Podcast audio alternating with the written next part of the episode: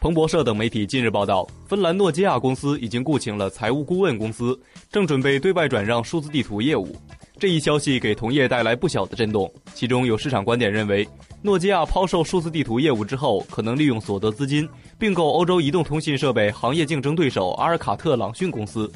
受此影响，上周五阿朗公司股价大涨了百分之四点三九，上涨幅度为零点一七美元，收盘价为四点零四美元。这一收盘价已经接近阿朗公司股票在过去五十二周内的最高股价四点一五美元。行情数据显示，阿朗公司的资本市值为一百一十二亿美元。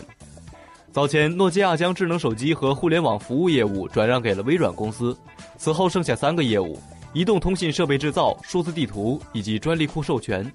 据媒体分析，数字地图业务和移动通信设备制造业务之间没有协同效应。另外，数字地图业务的业绩也十分平淡，这是诺基亚萌生转让意图的主要原因。